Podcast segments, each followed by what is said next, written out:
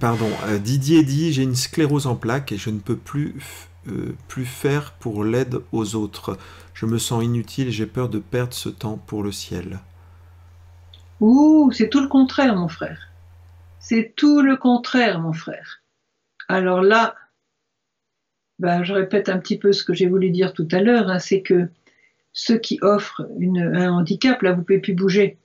Vous ne pouvez pas faire ce que vous faisiez avant, mais Dieu ne vous demande pas de faire ce que vous faisiez avant. Il ne vous demande pas. S'il a permis cette maladie, ce handicap qui vous est lourd, s'il l'a permis, c'est qu'il veut se servir de vous tout autrement. Vous allez changer votre prière. Ça va pas être la prière d'un actif, ça va être la prière d'un contemplatif. Et c'est très beau. C'est très très beau. Vous allez contempler Jésus euh, dans sa passion, sur sa croix. Vous allez contempler le fruit de la passion de Jésus. Voyez, vous allez vous unir à Jésus. Lui, sur la croix, il ne pouvait pas bouger non plus. Hein? Et donc, vous avez une union avec lui que n'a pas quelqu'un comme moi qui peut encore gambader.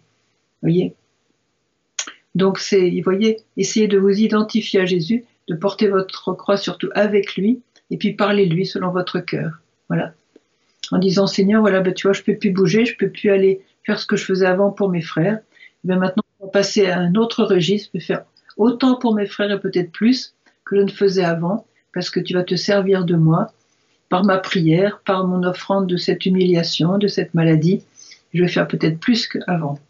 Voilà. Surtout ne vous dénervez pas, parce que l'inutilité apparente est un, je dirais, n'est pas réel. Vous n'êtes pas du tout inutile. Et ça, c'est le malin qui peut vous, vous désespérer en disant je suis devenu inutile. Il y a de beaucoup de personnes âgées qui souffrent de ça. Elles pensent une personne malade ou handicapée. Voilà, je suis devenu inutile. Ça, c'est le monde qui nous dit ça.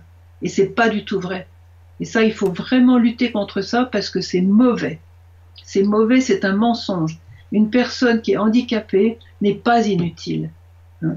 Et je crois que c'est important de, de, souligner le sens de la souffrance chrétienne pour revenir vraiment vers la vérité. Parce qu'on a tué, on a tué l'espérance de beaucoup de personnes âgées, comme ça, de beaucoup de personnes, de personnes handicapées. On a tué leur espérance, on a tué leur joie, et ça, c'est criminel. Donc, il faut vraiment prêcher le vrai sens de la souffrance chrétienne. On n'a pas le droit d'abîmer des gens, de les, plonger dans la tristesse et quelquefois même dans le désespoir, dans le découragement, parce qu'on n'a pas su leur expliquer le sens de la souffrance chrétienne. On n'a pas, pas su leur dire, comme le dit Marie, chacun de nous est important, particulièrement les personnes anciennes dans les familles, sont importantes, plus importantes aussi. Et, euh, et les malades, je prie beaucoup pour les malades pour que justement leur maladie se tourne en, en une offrande magnifique pour euh, le salut de beaucoup, vous voyez. Donc ça, je, j'ai fait plusieurs, euh, plusieurs CD, plusieurs, euh, dans mes livres, j'en ai parlé un petit peu, vous voyez. Et ça, je crois qu'il faut vraiment étudier la question parce que le monde nous ment. Le monde nous ment. Il y a un mépris de la part du monde pour des personnes qui ne peuvent plus travailler. Et ça, c'est criminel. Parce qu'on n'a pas le droit de tuer l'espérance de quelqu'un. Et on n'a pas de, c'est pas justifié, vous voyez. Parce que les personnes âgées, même une personne qui reste 95 ans dans un lit, qui pourrait même pas euh, bouger, voyez, elle est importante dans le plan de Dieu. Il faut dire à ces personnes-là, il faut leur dire, ils ont droit à la vérité. Que leur offrande, et s'ils peuvent même pas offrir parce qu'ils peuvent plus ni penser ni, ni, réagir, eh ben c'est dans la messe, nous offrons pour eux.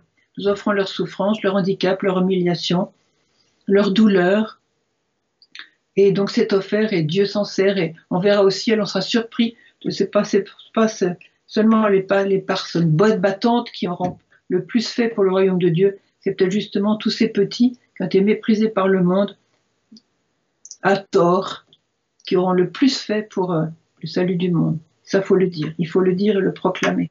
C'est important.